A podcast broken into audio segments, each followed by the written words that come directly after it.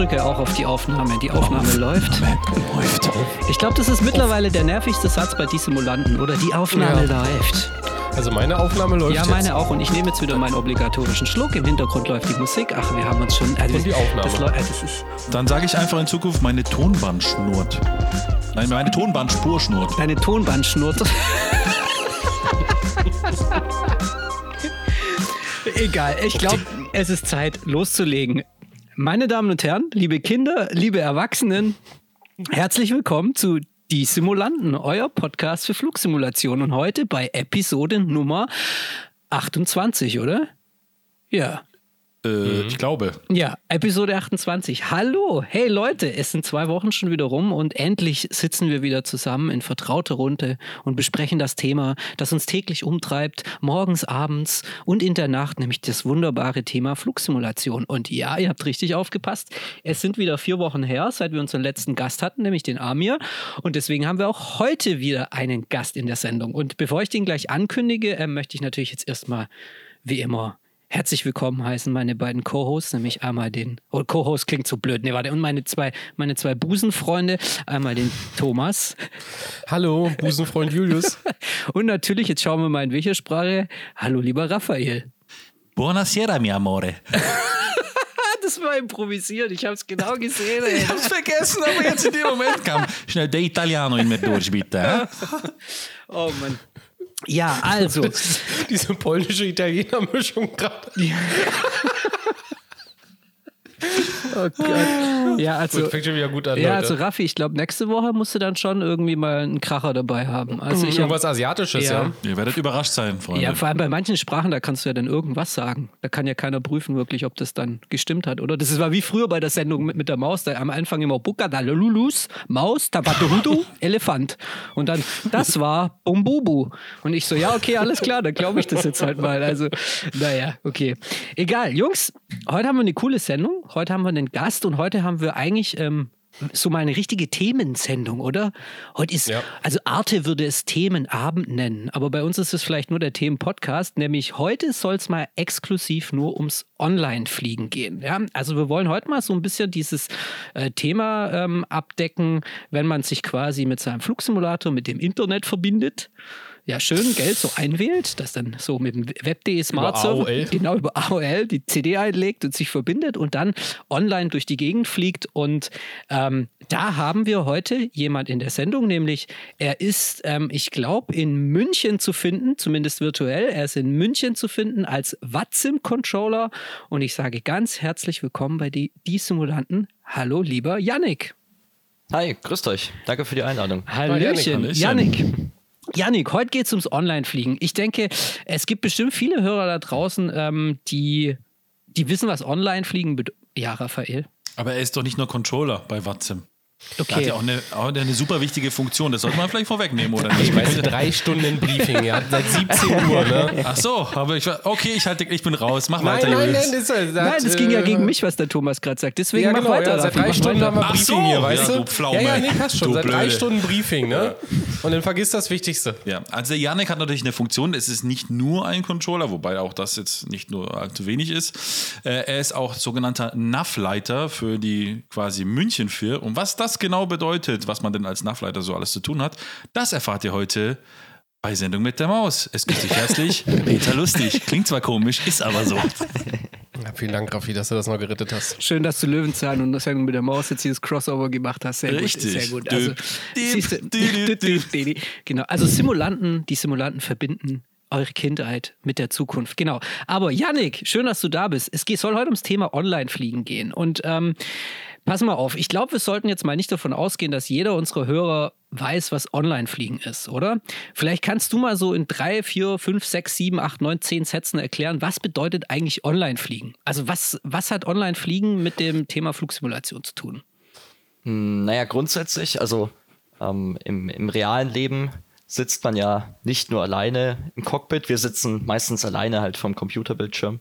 Ähm, aber es gibt ja abgesehen von den Piloten noch eine andere Seite, äh, nämlich die Fluglotsen. Und äh, wenn man jetzt, ja, sage ich mal, als virtueller Pilot ähm, nicht nur mit sich selbst sprechen will, indem man seine Checklisten abarbeitet, sondern auch noch jemanden haben will, mit dem man vielleicht zusammenarbeiten kann oder eher muss, dann, ähm, weil wenn nicht, da gibt's Ärger, ähm, dann, dann ähm, fliegt man eigentlich in der Regel online. Das mhm. kann dann, also ich, ich habe so am Anfang gemacht, ich habe mich dann halt über äh, den Flugsimulator selber mit, mit Freunden zusammengeschalten, aber es gibt auch ähm, die, die Stufe drauf sind dann die Online-Netzwerke. Mhm.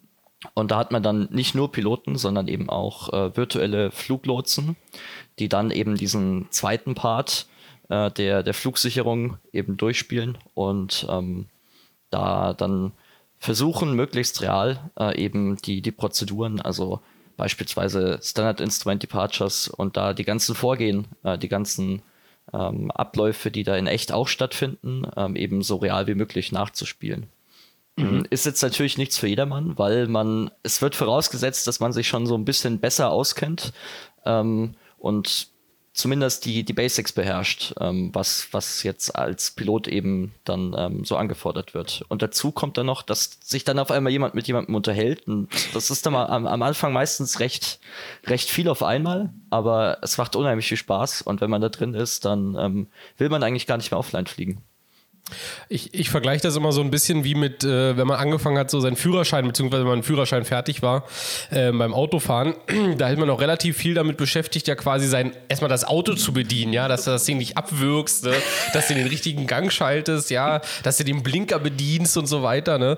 Ähm, aber irgendwann hast du das ja am Ende dann raus, ja. Das ist ja dann alles irgendwie eine Auto, automatische Tätigkeit, dieses Autofahren. Und du hast ja dann quasi eigentlich den Kopf frei für diese ganzen Verkehrszeichen und für dieses Radar, was man sich ja vielleicht also aufbaut.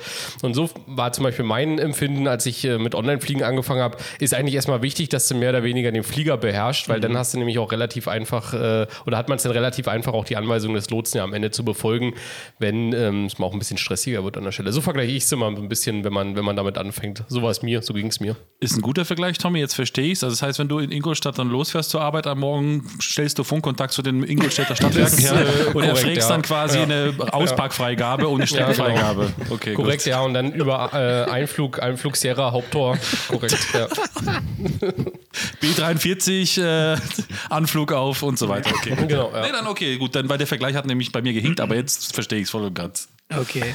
Okay, also es gibt, äh, also du hast es jetzt gerade schon schön gesagt, es gibt quasi ein Online-Netzwerk, mit dem man sich verbinden kann, wo man dann andere Piloten sieht und auch Controller hat, also virtuelle Fluglotsen. Es gibt ja jetzt zwei große, ich würde mal sagen, es gibt zwei es gibt bestimmt mehrere Netzwerke, aber es gibt die zwei großen Netzwerke, die es so in der Vergangenheit gab ähm, oder die es jetzt immer noch gibt und die die meisten Leute benutzen. Das ist ja einmal IVAO, die International Virtual Aviation, Aviation. Organization, und dann VATSIM. Und für was steht WATSIM?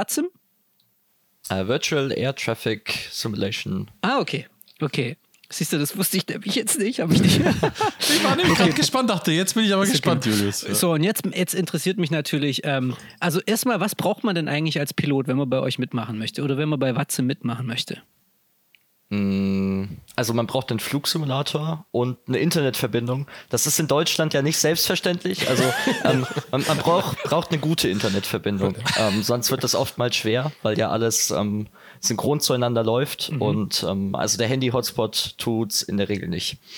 Mhm. Das heißt, ich kann, wenn ich lo nur lotsen möchte, geht das gar nicht, oder? Ich muss als Pilot einsteigen, oder gesagt, Nein, nein, gar nicht. Äh, du, also es gibt, ich, ich persönlich bin mittlerweile auch so weit, dass ich eigentlich hauptsächlich Lotse. Ähm, aber also du, du kannst natürlich auch gleich als Lotse einsteigen und das wird auch in der Ausbildung in Anführungsstrichen ähm, der, der Lotsen nicht vorausgesetzt, dass man als Pilot jemals irgendeine Erfahrung hatte. Okay. Aber damit man auf einem Netzwerk fliegen kann, braucht man natürlich einen Flugsimulator.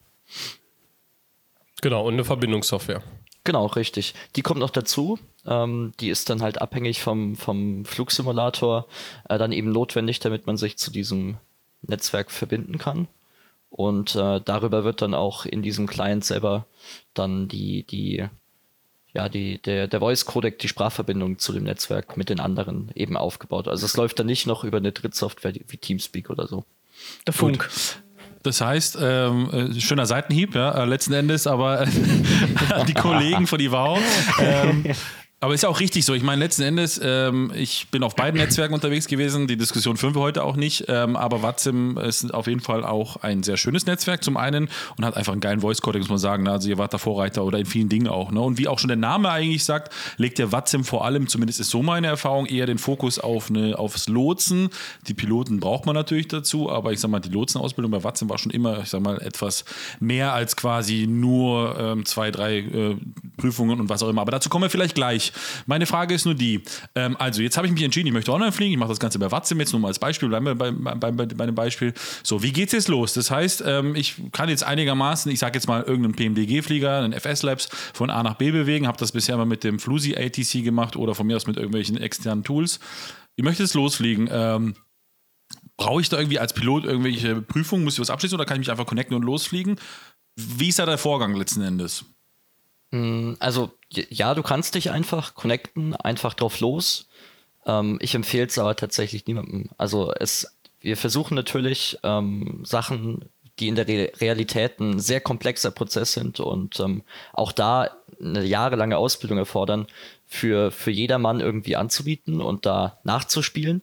Ähm, das heißt, man sollte sich grundsätzlich davor mit dem, mit dem Thema Flugsicherung an sich mal beschäftigt haben und dann solche Begriffe wie wie Startup Clearance oder so, die sollten einem was sagen. Und ähm, dann gibt es da ja verschiedene Sprechgruppen, also mhm. Abläufe zwischen Flugsicherung und Piloten, ähm, in welchen dann eben Verfahren freigegeben werden oder ähnliches, äh, mit denen man was anfangen sollte. Jetzt, jetzt ist am Anfang natürlich die Frage, wo kriege ich da Informationen, Material her? Ähm, da bieten wir bei Watsim ähm, von, von Haus aus, sage ich mal, ähm, in, in Deutschland schon Guides an, also so ein How-to, mehr oder weniger, ähm, wo auf solche Prozeduren eingegangen wird, auf diese Abläufe auch eingegangen wird. Ähm, natürlich gibt es aber genauso den, den äh, äh, Tutorial-YouTuber, der dann da eineinhalb Stunden Videos dazu macht und da dann einen Beispielflug macht, an dem man sich orientieren kann. Und ähm, ähm, wichtig ist, dass man Bock drauf hat und ähm, auch sich ein bisschen mit Theorie befassen will und auch muss, weil ohne geht's halt nicht. Ähm, aber mhm. das, das gibt dann so den, den nächsten Kick, sage ich mal. Vielleicht so, gerade so eine kleine Anekdote aus meiner Anfangszeit, als ich äh, angefangen habe mit, mit äh, Online-Fliegen, was auch gar nicht so lange her ist. Und da ich, äh, da gab es irgendwie so ein Event, glaube ich, von, von Salzburg nach Berlin-Tegel. Da war Berlin-Tegel noch offen. Und ähm, hatte dann auch so einen schönen Zettel vor mir zu liegen, ja, wo dann draufsteht, was man halt so nach und nach dann quasi dann requestet und bin halt irgendwie in der Zeile verrutscht und war halt irgendwie auch so aufgeregt, dass ich quasi, bevor ich ähm, die Pushback in Startup Clearance äh, requestet habe, erstmal die Taxi Clearance quasi am Gate eingeholt habe. Und äh, wie, wie aber man so schön sagt, ja, und äh, auch meine Heimatstadt, ich kann es auch so bestätigen, auch äh, der, der Berliner Lotse dann in, in dem schönsten Dialekt, den es natürlich gibt, der meinte, na, wollen wir nicht erstmal Pushbacken und Startup Startup machen, bevor wir die Taxi-Clearance holen. Und, und, das ist äh, daher relativ wichtig, dass man auch weiß, wann man was requestet. Ja, das stimmt schon an der Stelle, dass man natürlich auch die Procedures kennt, wann, wo, wie. Ne? ja. Ja, also was ich gerade so interessant finde, ähm, ist ja eigentlich so der Aspekt, ähm, dass du, ähm, wir sind jetzt immer noch gerade so noch so ein bisschen auf, mit der Pil Pilotenbrille unterwegs, aber du hast ja, ja. eigentlich, ähm, ihr bietet ja eigentlich die Möglichkeit, ähm, dass man, also man kann heutzutage alles simulieren. Ne? Man kann virtuell den Garten pflegen, man kann virtuell Land Landwirtschaft machen, man kann virtuell Bus fahren, aber wenn man virtuell Fluglotse sein will, dann bietet ihr quasi die Möglichkeit dazu an. Also ihr simuliert quasi das Fluglotsendasein so, sozusagen, oder? Genau, richtig. Ja. Ähm, das, ist, das ist dann quasi die, die andere Seite. Es gibt einmal die Leute, die sich als Piloten eben verbinden und dann die Leute, die sich als Fluglotsen verbinden. Die haben dann äh, eben ein anderes Programm, wo ja mehr oder weniger realitätsgetreu dann ein Radarbildschirm und auch die verschiedenen Listen, die ein realer Fluglotse vor sich äh, hat eben auf Bildschirmen äh, nachgebildet ähm, und mit denen kann er dann eben ähm, diese Piloten, die sich dazu im Netzwerk verbunden haben, äh, dann lotsen, sage ich mal. Und äh, das ist natürlich dann nochmal komplexer, ähm, was die ganzen Verfahren angeht und auch das erforderliche Wissen angeht, als ähm, jetzt in Anführungsstrichen nur zu fliegen. Ähm, das ist auch der Grund, warum wir auf Watsim uns ähm, dafür entschieden haben oder warum es schon immer so war, dass wir quasi eine, einen Ausbildungsweg und einen, einen, einen mentorierten ähm, Weg da eben vorgeben, wie man dann ein Fluglotse wird. Und das also heißt? ein virtueller Fluglotse wird. Das heißt, okay, jetzt pass mal auf, jetzt wollen wir mal, das wäre, das können wir ja mich nehmen als Beispiel. Also ich habe früher mal auf Ivao ungeeignet. so ich ja komplett, also komplett räumliches Vorstellungsvermögen einer Schnecke, keine Ahnung, also ich äh, keine Ahnung oder von so einer von so einer Eintagsfliege, die die ganze Zeit gegen die Scheibe fliegt. Bzz, bzz, bzz.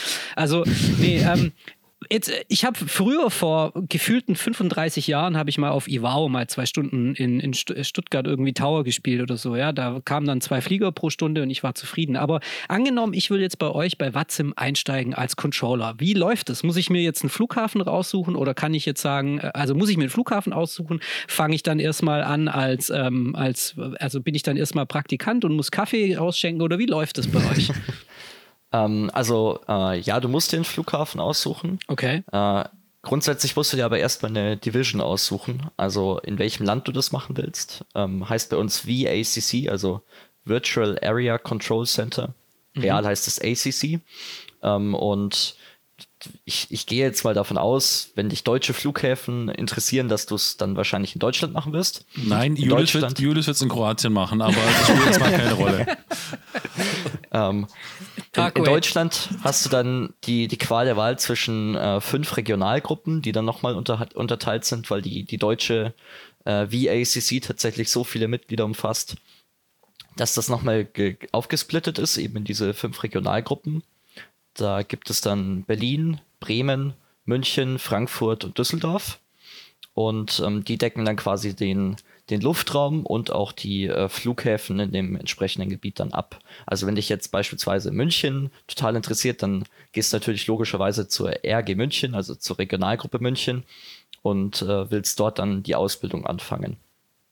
Ähm, das läuft dann so ab, wenn du jetzt dich, dich frisch registriert hast, kannst du tatsächlich gar nicht ähm, in dem, in dem äh, Lotsen-Client dich als Tower-Controller oder Approach-Controller verbinden, sondern du brauchst da ein, ein gewisses Rating dafür. Damit du da freigeschaltet wirst, musst du eine, eine Basic Lesson requesten. Das ist quasi der, der erste Schritt ähm, in, die, in das Lotsen-Dasein auf Watzim. Ähm, besteht aus einem, aus einem kurzen Theorietest, wo es dann halt darum geht, ähm, also wirklich Basics. Was, was ist ein Squawk? Wie funktioniert ein Squawk? Warum ist 8903 kein vernünftiger Squawk?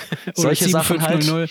Genau, äh, ja, ist ja tatsächlich ein reeller Squawk und auch Ja. etwas, was Sinn machen würde, aber halt auf Watzim verboten. Ja. Ähm, genau, aber solche Basics werden da eben abgefragt. Ähm, du wirst davor dann eben kurz auch von Leuten, die das schon etwas länger machen, ähm, eingeführt in die Software, in das Thema an sich, ähm, wie das auf Watzim so strukturiert ist, wer da deine Ansprechpartner sind.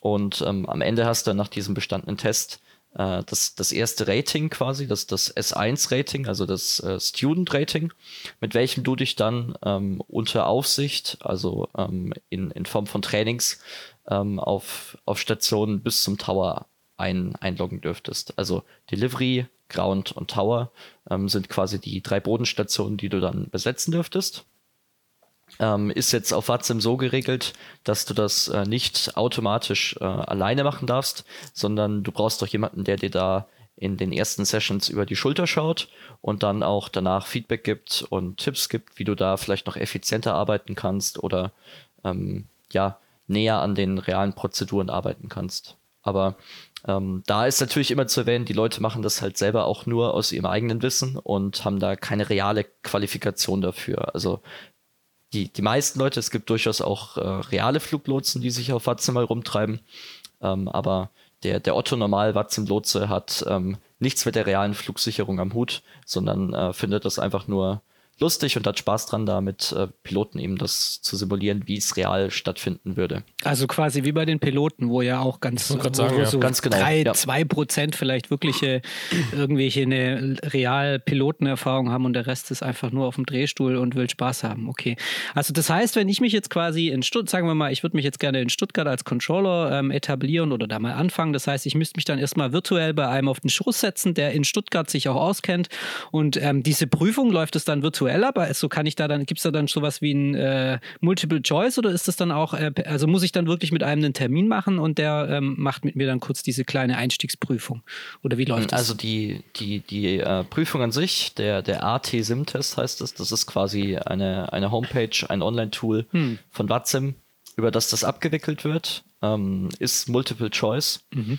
Und ähm, da wird dann eben auch am Ende, gleich nachdem du es abgeschickt hast, dann eben ausgewertet, wie viel du richtig, wie viel du falsch hattest. Ist so ein bisschen wie Regeltest in der, in der Sportart, wenn du da jetzt Schiedsrichter werden willst oder so. Aber gibt es denn, gibt es denn eigentlich auch irgendwie so eine, ich, naja, ich nenne es mal so Sandbox äh, für, für Controller, wo du ihr bestimmte Situationen dann irgendwie erzeugen könnt? Oder ich sag mal, macht ihr das so Learning by Doing am, am lebenden Objekt, wenn man so will, beim, beim, beim Fliegen, ja? Ja, äh, sowohl als auch. Also ähm, klar, der, der, der eigentliche Sinn ist natürlich, dass wir am Ende in dem, in dem Live-Environment dann äh, eben lotsen mit den realen virtuellen Piloten. ähm, es gibt aber durchaus auch die, die Sweatbox, äh, heißt die auf Watsim, äh, wo wir über, über ähm, bestimmte Dateien dann eben äh, gewisse Situationen simulieren können und äh, da dann auch bewusst äh, Sachen provozieren können in der, in der Ausbildung eben, wenn wir jetzt, ähm, kommt, kommt häufig vor, wenn wir jetzt einen, einen Trainee haben, der schon etwas länger dabei ist und dann kurz vor seiner praktischen Prüfung steht. Ich denke, da werden wir auch gleich nochmal zu sprechen kommen äh, auf die praktische Prüfung, ähm, dass der dann eben davor nochmal ähm, in, der, in der Sweatbox dann eben richtig zum Schwitzen gebracht wird und geschaut wird, wo ist da dann eben die Belastungsgrenze, die, die hat jeder und ähm, da, da ist es natürlich auch wichtig, dass man selber weiß, wann, wann ist es jetzt einfach zu viel. Und wenn man da 40, 50 Piloten auf dem, auf dem Rollfeld stehen hat, dann macht das auch real keinen Sinn mehr. Das würde so nie vorkommen, real. Ähm, deswegen, da muss man seine Grenze kennen und das macht man dann eben nicht in dieser Live-Umgebung, weil da hätten die Piloten auch keinen Spaß dran, sondern dann in dieser simulierten Umgebung. Ähm, wenn ihr, glaube ich, mal einen richtig zum Schwitzen bringen wollt, dann würde ich euch empfehlen, mal Raffi beim Jahresabschlussflug als Datei zu erstellen. Das ist, denke ich, ist, denke ich, Herausforderung genug für die meiste Prüfung bestanden. Ich glaube, die ganze Meute ist eine Herausforderung. ja. Aber da ist ja ein Kollege, der, der habt ihr doch so einen Kölner Watzem-Kollege, ich weiß jetzt nicht, wie er heißt, er sei an dieser Stelle schön gegrüßt. Der ist, ähm, glaube ich, öfters in Köln unterwegs oder in Bonn und ähm, sitzt oft in Hongkong als Controller und hat uns dort oft schon beim Jahresabschlussflug morgens um halb zwei als Controller auf, auf der Frequenz gehabt und also hätte, würde der irgendwie Alkoholtests machen, ich glaube dann. naja. Tim heißt der Gute. Tim. Tim, genau. Tim. Liebe, liebe Ja, ich- schöne, schöne Grüße. Der Tim müsste auch äh, auf Twitch immer mal wieder streamen. Ja, Genau, genau, genau, ja. genau. Genau. Ja, dann reden wir vom gleichen Tim. Ja, Ja. nee, genau. Aber Genau, jetzt. Achso, Entschuldigung, ja. Nee, go, go ahead. Aber jetzt, ich meine, bevor wir jetzt noch weiter in die Materie einsteigen, ich meine, jetzt hören wir vielleicht die einen oder anderen zu, die jetzt vielleicht schon auf äh, Watzim oder Ivao, egal, online fliegen, ja, und das alles schon kennen, denken sich, okay, gut, ja, alles klar, habe ich schon alles gehört. Aber jetzt gehen wir mal von dem, ich sag mal, demjenigen davon aus, der davon noch nie was gehört hat, der jetzt zum ersten Mal hört, was, ich kann da lotsen und ich kann da irgendwas machen und das ist ja komplett verrückt. Gibt es irgendwelche, ich sag mal, Grundvoraussetzungen, jetzt mal ganz, ganz nüchtern gesprochen, ja, wenn jetzt einer kommt und sagt, ich finde es total interessant, was du jetzt gerade erzählst, äh, lieber Yannick, was muss ich denn mitbringen, dass ich das machen kann? Also ich klar, Internet und so weiter, aber gibt es irgendwie, und auch Flugsimulation, aber gibt es irgendwie so, wo du sagst, okay, da, da, das, daraus wird ein guter Lots oder ist, hat Potenzial für einen Lotsen? Oder sagst du, es kann einfach jeder erstmal kommen und dann schauen wir, was daraus wird? Weil ich meine, äh, letzten Endes aus unserer Redaktion, der Tobi hat es ja auch geschafft, also müssen die Anforderungen sehr niedrig sein. Liebe Grüße. Damit rettest du es, glaube ich, auch nicht mehr, Julius.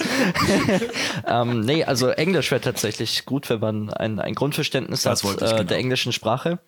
Ähm, da eben die, die, ähm, ja, die, die Sprachabwicklung auf der Frequenz ähm, für, für IFA-Flüge zumindest, also für Instrumentenflüge, äh, Flüge, für, für Flüge nach Instrumentenflugregeln, äh, auf Englisch abläuft. Äh, Für Sichtflüge kann das in Deutschland tatsächlich auch auf Deutsch erfolgen, ähm, aber das ist eher selten der Fall. Also man, man sollte sich auf Englisch ähm, verständigen können, Englisch verstehen. Ähm, ist jetzt nicht unbedingt äh, das, das, äh, der, der, das Englischstudium, Anglistikstudium erforderlich, ähm, sondern einfach Grundkenntnisse, ähm, weil die, die meisten Phrasen einfach immer das gleiche sind. Also ähm, das, das fordert keinen großartigen Wortschatz, sondern äh, irgendwann sind es halt die gleichen Phrasen, die man dann kann.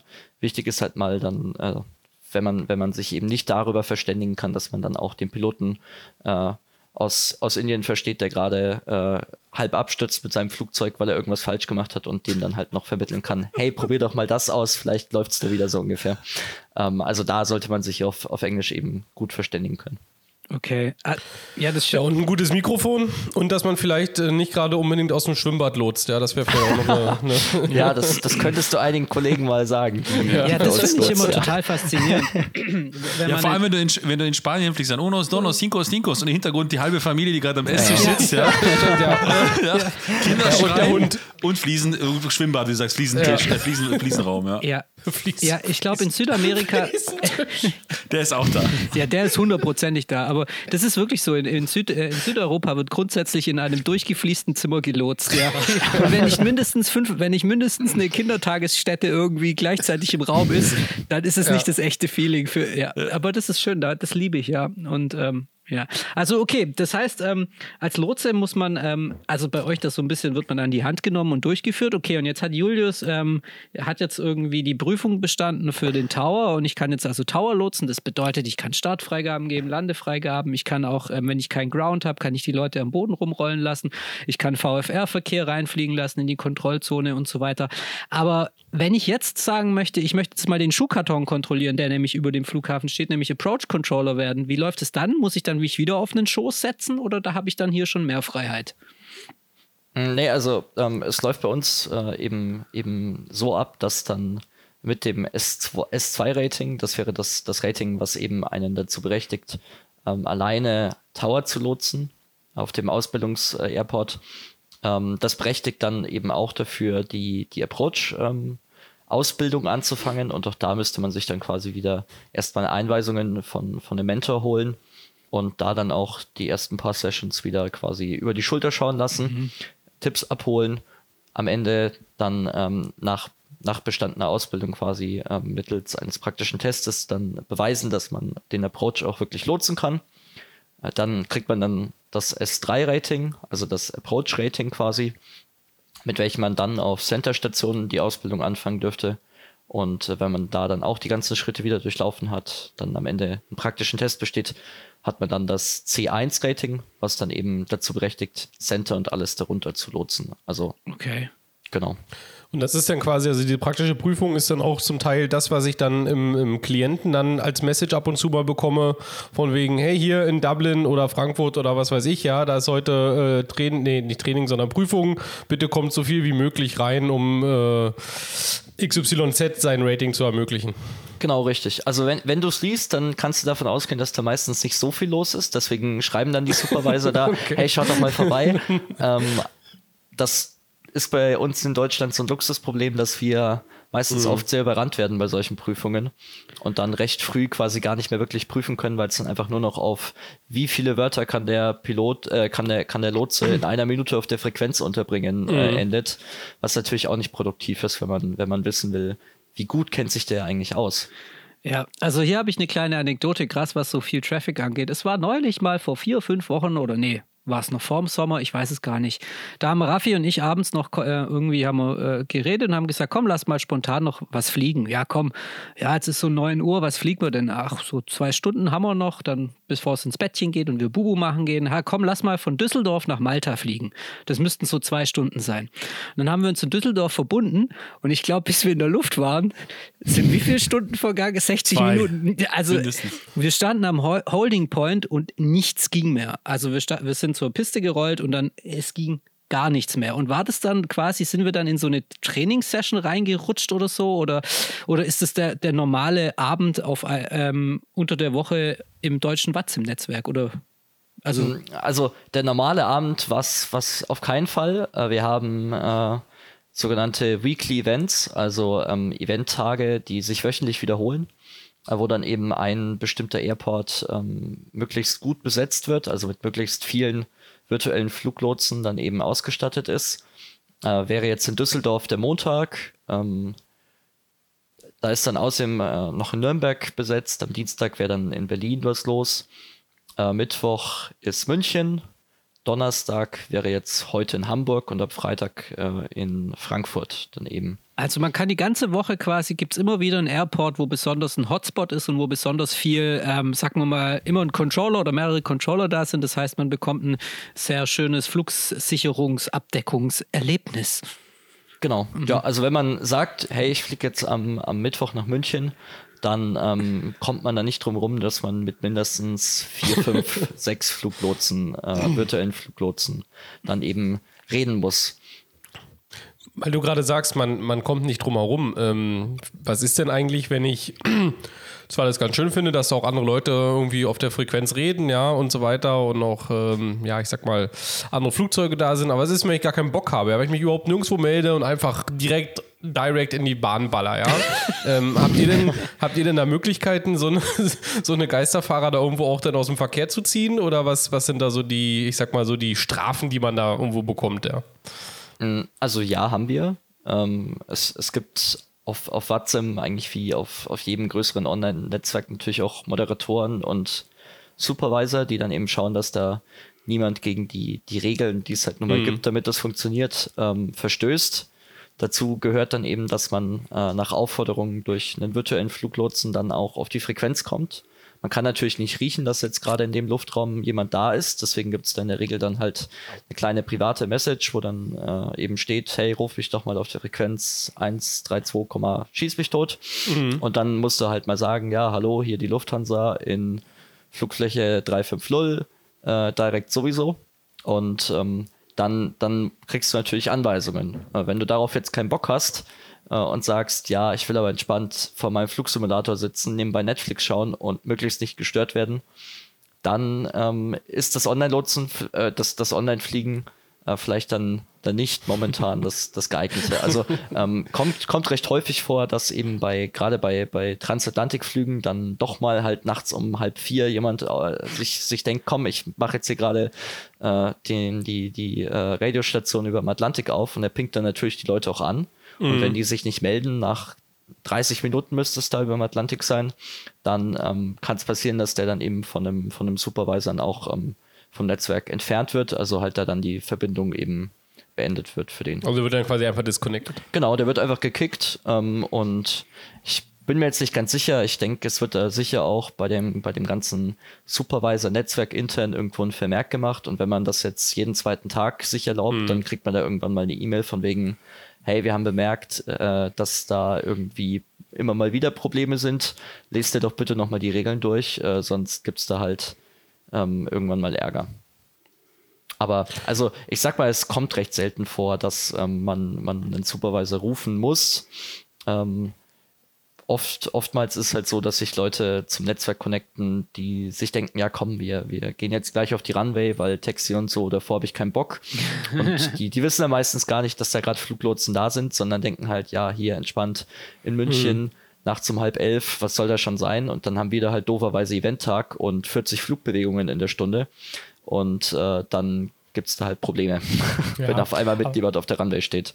Ist halt irgendwo fair enough, ja, weil ich, äh, klar, ne, das ist natürlich auch ein gewisser Anspruch, den, der, der da auch irgendwo ja an, an, den Piloten und auch an den Fluglotsen gestellt wird. Und wenn das natürlich dann so krass gestellt wird, da ich äh, gestört wird, dann ähm, ist es natürlich auch für viele einfach irgendwie, ja, der Spaß halt auch weg. Von daher passt schon. Also ich will jetzt mal vielleicht so ein bisschen äh, zu, in, durch die äh, Lotsenbrille schauen. Also du selbst controlst ja, du hast ja gesagt, München ist ja quasi so deine, ähm, dein Territorium. Wo bist du da dann unterwegs? Als, äh, bist du am liebsten am, am Tower Approach oder machst du alles? Wo, bist, wo findet man dich? Mm, also mich findet man äh, dadurch, dass ich das, das Center-Rating habe, eigentlich auf allen Radarstationen in der, in der München 4. Also ähm, ja, alles, was eben den, den Münchner, den realen Münchner Luftraum abdeckt.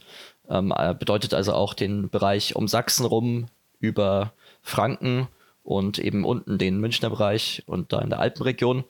Ähm, das ist quasi die, die Fluginformationsregion München ähm, und eben auf allen darunterliegenden Stationen, die es so gibt. Also durchaus auch mal auf München Approach, auf Tower, Delivery letztens äh, auch mal wieder, aber meistens eher selten. Ähm, ja, aber eigentlich alles, was äh, München irgendwie im Rufnamen hat, ähm, und ja, dadurch, dass ich eben auch als jemand, der, der neue Leute äh, in Stationen einweist, tätig bin, kommt es vor, dass ich dann manchmal eben auch eingeloggt bin und aber nur Frequenzen zuhöre und da halt dann über Teamspeak ähm, dem, dem Training noch Tipps gebe und selber aber gar nicht aktiv werde. Ähm, also das ist durchaus auch der Fall. In letzter Zeit äh, häufiger als, als das Lotsen an sich selber. Okay, ähm, jetzt, ich finde es schön, dass wir mal einen Controller ähm, vor dem Mikro haben oder dass ich mal einen Controller am Start habe, weil. Ähm, Ich bin auch ein Controller. Ja, wann hast du Ja, aber ein richtiger, wann so hast ein du, richtiger wann Mann. hast Ich habe ich hab auf Watzim S3-Rating. auf Watzim, ja? Ja. Okay, kann man das nochmal überprüfen lassen, ob das ja, noch also, valide ist? Ra Raffi, das hast, Hast du dir doch mal die, die irgendwo VID? Dann ausgedruckt. check ich das mal kurz. Ich kann dir meine VID geben. Das ist kein Problem.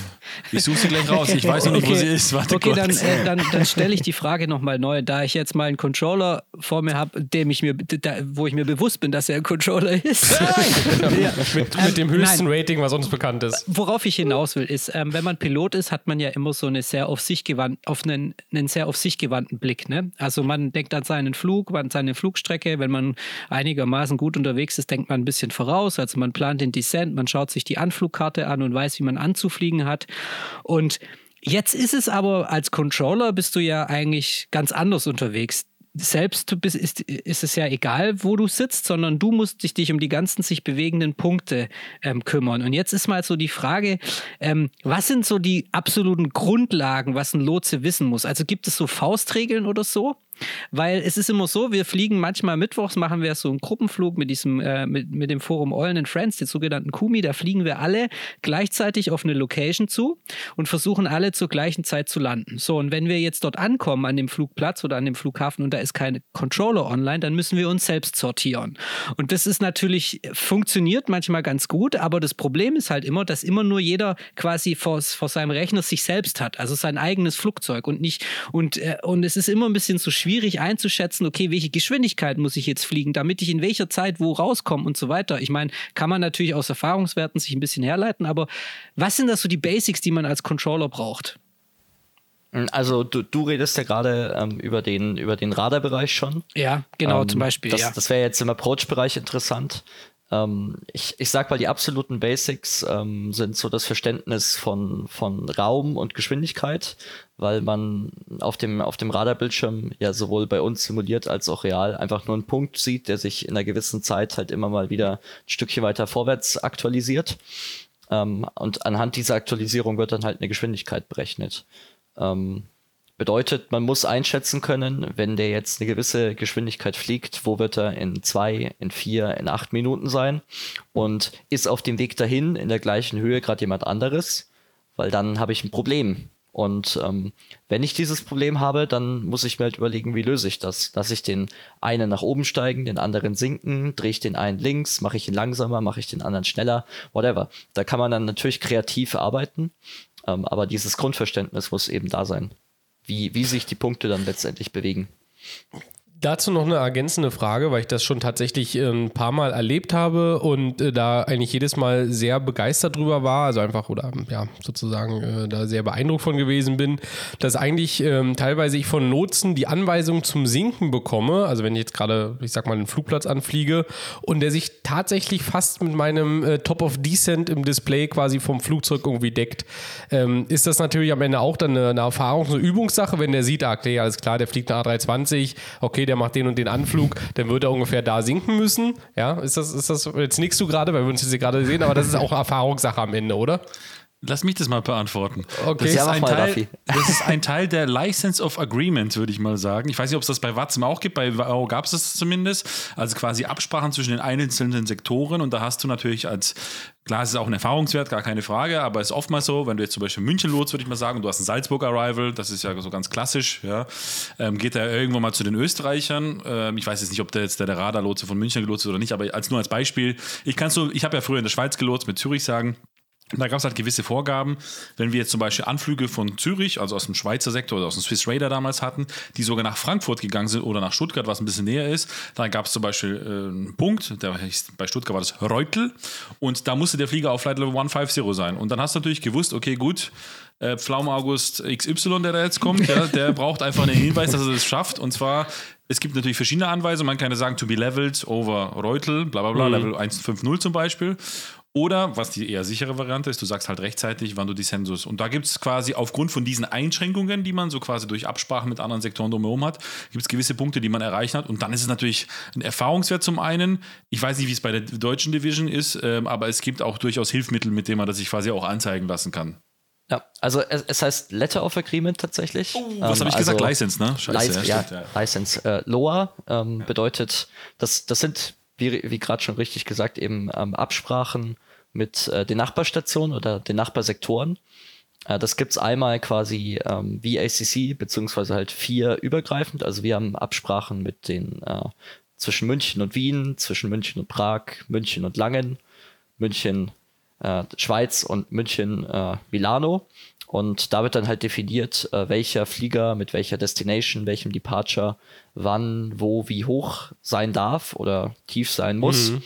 Ähm, und es gibt natürlich auch eine Faustregel. Ähm, das ist diese 30 Meilen, 10.000 Fuß Regel, die wir dann meistens ähm, anwenden, wenn wir das jetzt nicht hätten. Also wenn ich jetzt äh, München intern einen Flieger nach München übergeben würde und es ist jetzt unter mir niemand da, dann kann ich den natürlich schon direkt Richtung ILS schicken und äh, dann muss ich aber auch wissen, wann nehme ich den jetzt runter. Ähm, da gibt es dann eben die Möglichkeit, das über die, die Distance und äh, die, die zu verlierende äh, Höhe eben sich zu berechnen.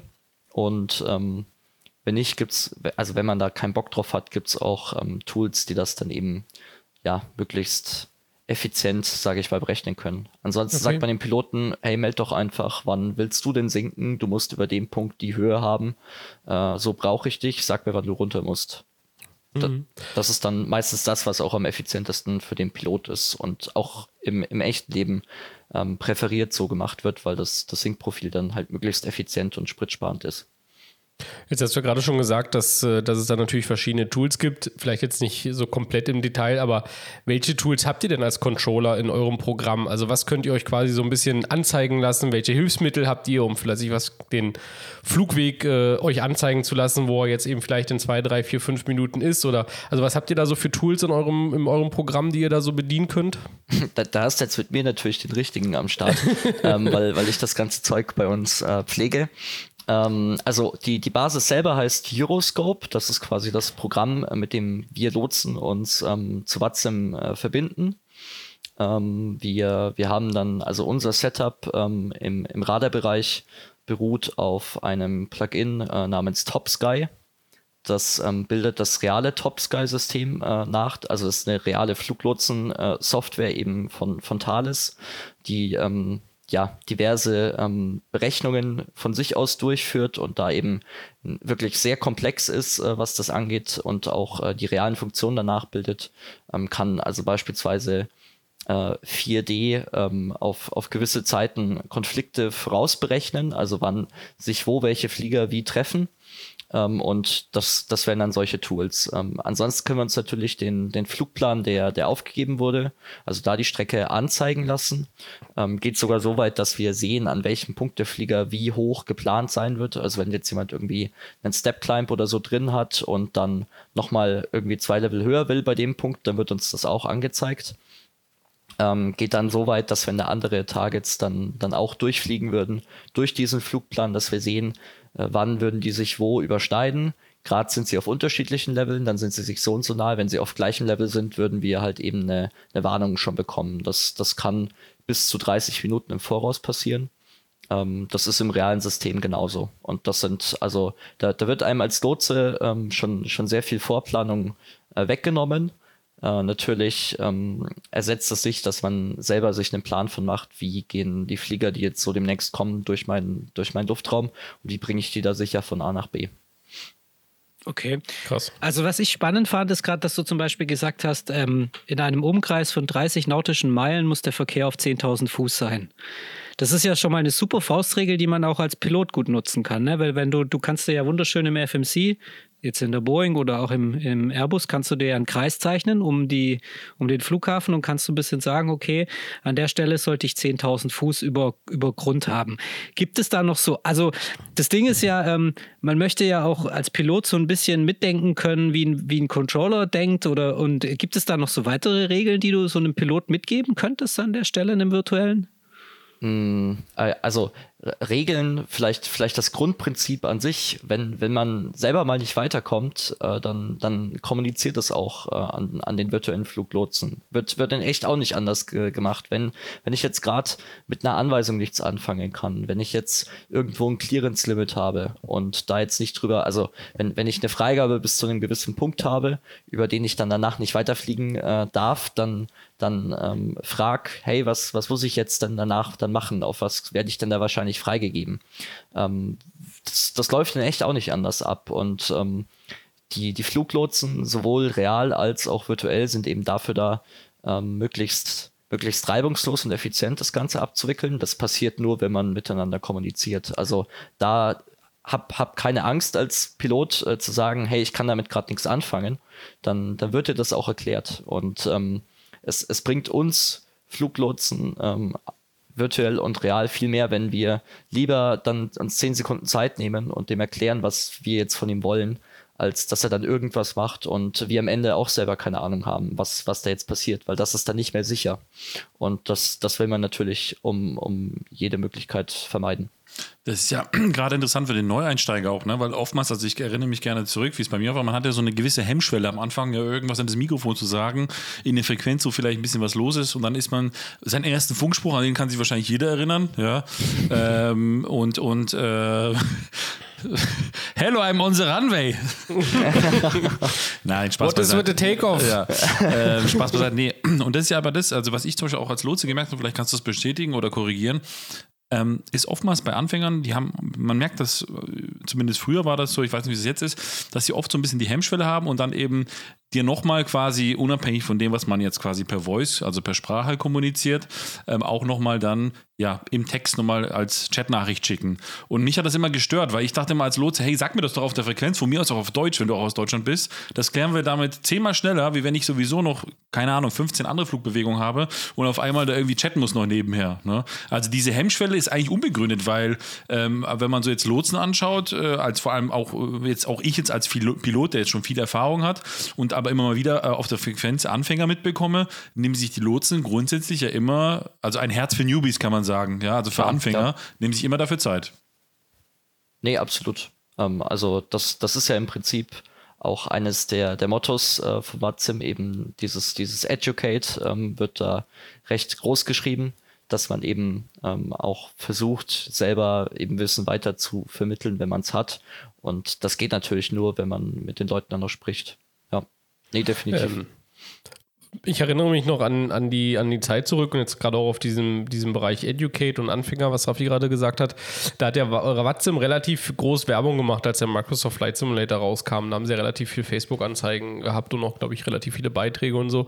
Hat das denn den, den Pilotenanteil oder auch den Controlleranteil an der Stelle, hat es ihn denn signifikant nach oben getrieben? Ähm, zumindest so, was dein Gefühl ist, vielleicht was die Zahlen sagen, hinsichtlich ähm, der, der, ich sag mal, Neuankömmlinge, die den Flugsimulator dann mit dem Microsoft Flight Simulator zum ersten Mal entdeckt haben? Hm. Also äh, Corona war natürlich sehr krass. Ich meine, auf einmal haben mhm. Millionen von Menschen weltweit nichts mehr zu tun. Ich bin selber auch äh, während Corona eben dann äh, zum Lotsen gekommen und habe während Corona meine Ausbildung eben angefangen und äh, durchgeführt, sage ich mal. Ähm, wir hatten, also es, klar, es, es kamen da auf einmal ganz, ganz viele neue Leute dazu. Wir hatten teilweise Abende, wo wir am an normalen Abenden äh, 30, 40 Flugbewegungen die Stunde hatten, über drei Stunden hinweg äh, während Corona. Wir hatten äh, Leute auf Radarstationen, die 25, 30 Flieger im Sektor haben und absolut nicht mehr hinterhergekommen sind, ähm, weil sie halt einen viel zu großen Bereich äh, betreuen mussten, ähm, weil, weil man halt nicht kleiner splitten konnte. Das würde real nie passieren, weil da hast du halt einen, einen winzigen Bereich, vielleicht nur gewiss, eine gewisse Höhe in dem Bereich ähm, und die, die Splits, also die Aufteilungen da sind viel kleiner. Ähm, und da hat man natürlich real auch die Manpower dafür. Ähm, was, was jetzt vielleicht bei den Lotsen ähm, noch zu erwähnen ist, ist, dass wir momentan einfach ein riesiges Interesse daran haben. Also wir haben jetzt ähm, in München, glaube ich, um die 20, 25 Leute, die gerade darauf warten, quasi in die Ausbildung aufgenommen zu werden.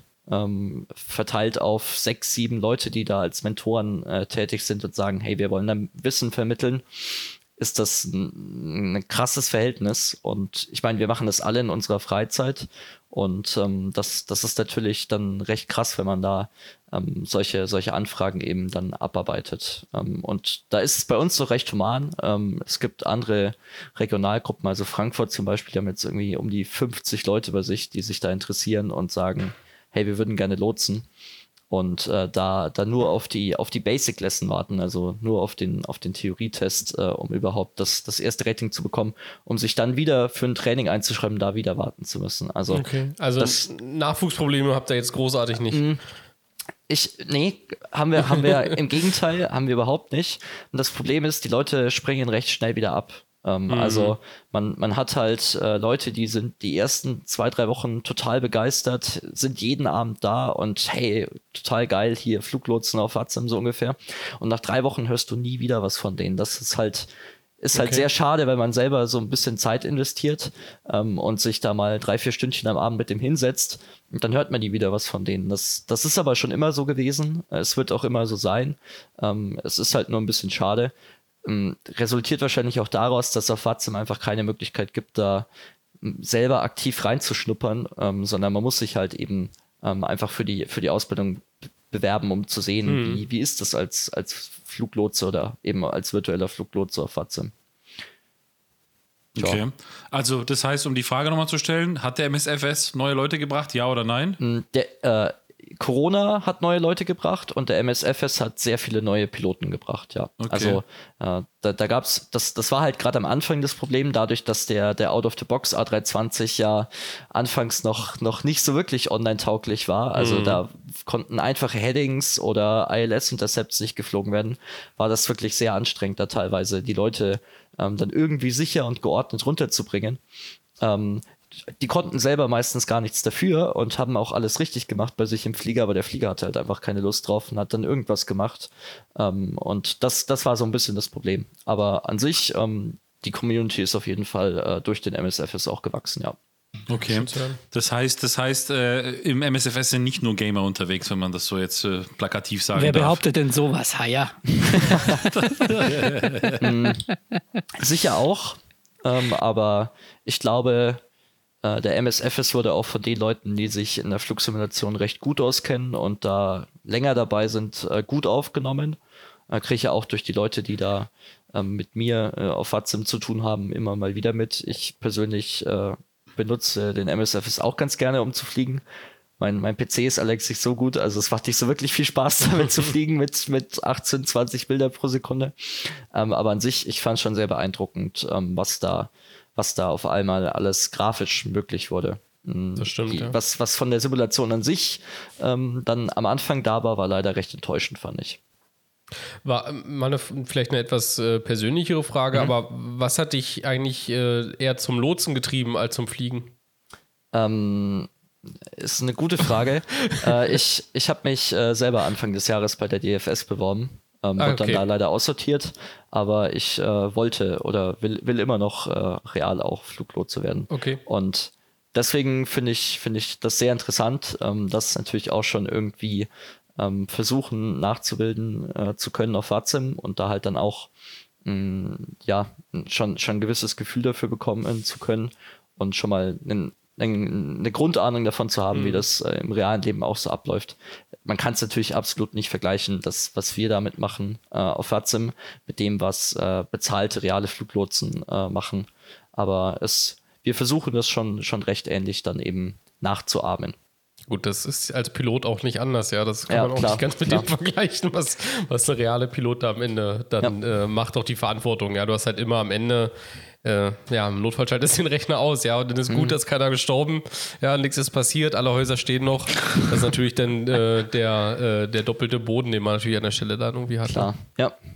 Nee, aber also ich, es, es gibt durchaus ja auch, ähm, hatte ich vorhin ja schon mal erwähnt, äh, reale Fluglotsen, die sich auf Watze mal äh, versucht haben und äh, da dann recht schnell auch die, die Begeisterung dafür ähm, auf Hatzim verloren haben, weil, weil die nicht gewohnt waren, dass sie da dem, der, der El Al äh, sowieso fünfmal erklären müssen, was ein Heading ist und was sie jetzt in ihrem Flieger machen müssen, weil real ist es halt eine Anweisung und die wird halt drei Sekunden später von der Crew, die da seit x tausend Flugstunden auf dem Modell sitzt, umgesetzt. Und ähm, was, was tatsächlich auch ein Problem ist, äh, das, das äh, denkt man sich als Pilot am, am Anfang gar nicht, wenn ich jetzt nicht mit dem Live-Wetter fliege äh, dann ist es eigentlich unmöglich, dich irgendwie zu anderem Verkehr zu separieren.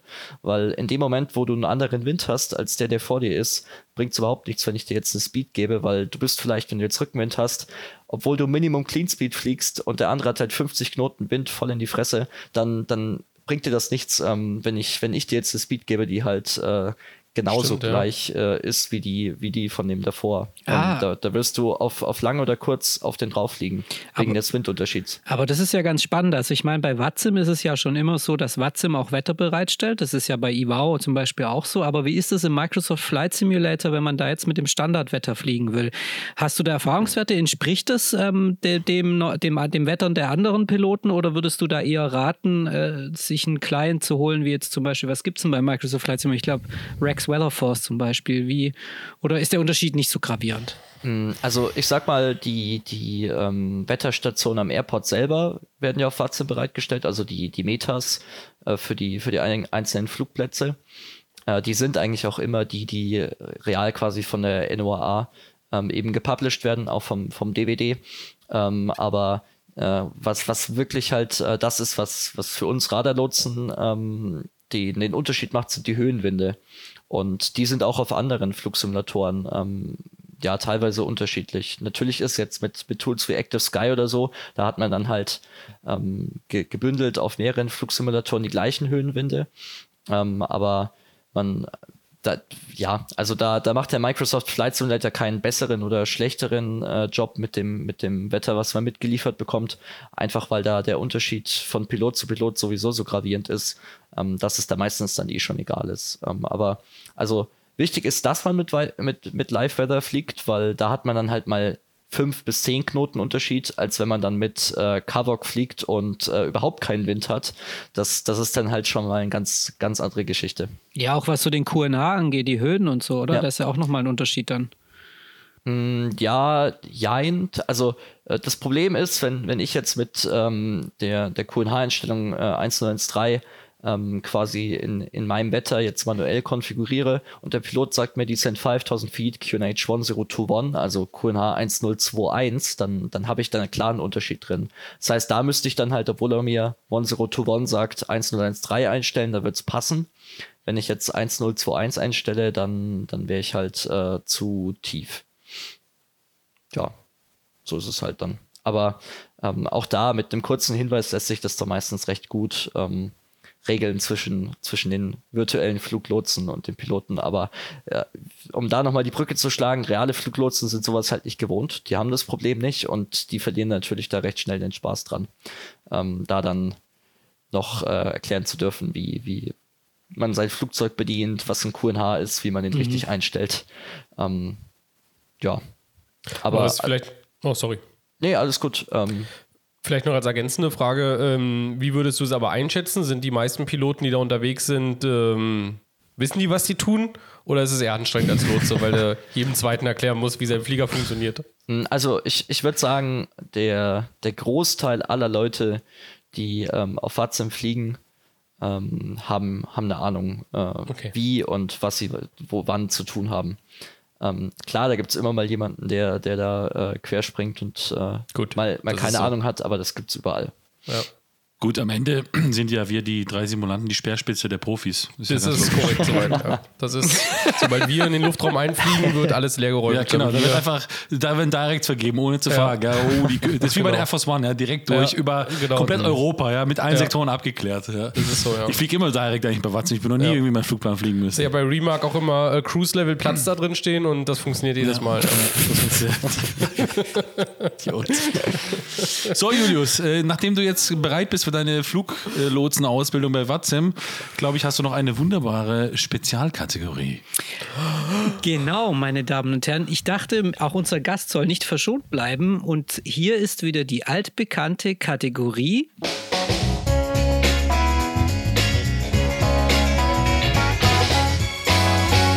Cat 3. Ja, wir wollen heute wieder über drei, drei Dinge sprechen. Und zwar dachten wir, ähm, nachdem wir das letzte Mal über die drei nervigsten Dinge gesprochen haben und, und über die drei äh, schönsten Add-on, dachten wir, wir wollen uns heute mal aufs Add-on, äh, nicht aufs Add-on, äh, aufs Online-Fliegen konzentrieren. Und ähm, da wir ja auch mal einen, äh, jemand am Start haben, der die ähm, Controller-Brille hat, dachten wir, wir machen heute mal eure drei schönsten Online-Erlebnisse auf einem Online- Netzwerk. Also, oder sagen wir mal so die drei Dinge, die euch so in Erinnerung geblieben sind, wo ihr so sagt, oh, das war, das war nice und, und das war nur möglich, weil ich eben online geflogen bin. So. Oder online gelotst habe. Wer will anfangen? Platz Nummer drei. Raffi. Das war tatsächlich meine verschwitzte Unterhose nach meinem ersten Online-Flug. Das war einfach ein schönes Erlebnis. Ja, also jetzt nicht die Unterhose, aber der Online-Flug tatsächlich.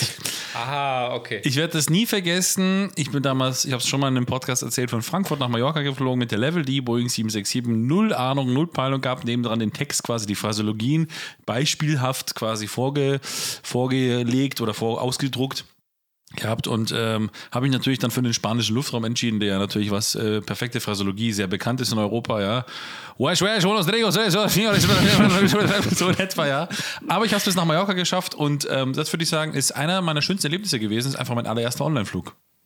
Dein erster Online-Flug, okay. Tommy? Mhm. Ähm, Platz Nummer drei war, glaube ich, wenn ich mich recht erinnere, oder Platz Nummer drei sozusagen äh, ist bei mir, glaube ich, ein Departure aus Tivat, wenn ich mich recht erinnere. Und ähm, das war einfach so, glaube ich, meine, einer meiner ersten Flüge. Und da hat der äh, Lotse mir quasi so ein, also konnte ich quasi über die Startbahn rollen und musste nicht irgendwie einen Taxiway nutzen und konnte quasi hinten so ein Backtracking machen.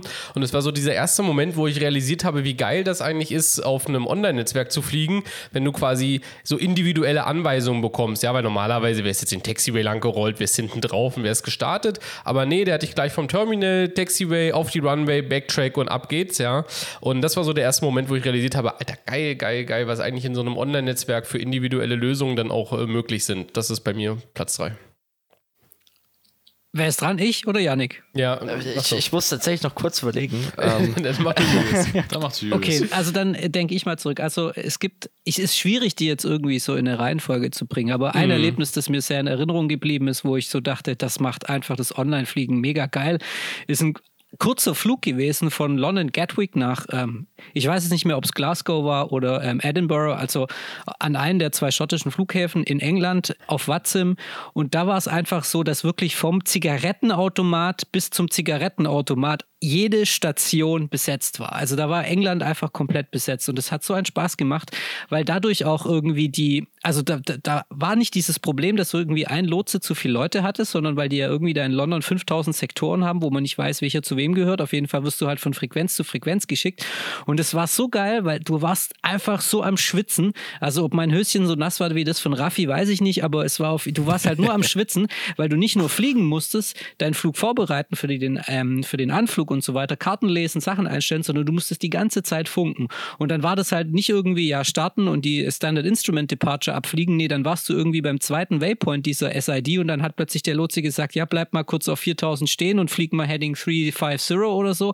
Also da war richtig, richtig Action am Start und es hat super, super Bock gemacht, weil so diese, weil das nochmal so einen extra Grad an Gamification reingebracht hat. Also ich würde so sagen, ein stinknormaler Flug, ich weiß nicht, wann er war, innerhalb Großbritanniens von London nach Schottland.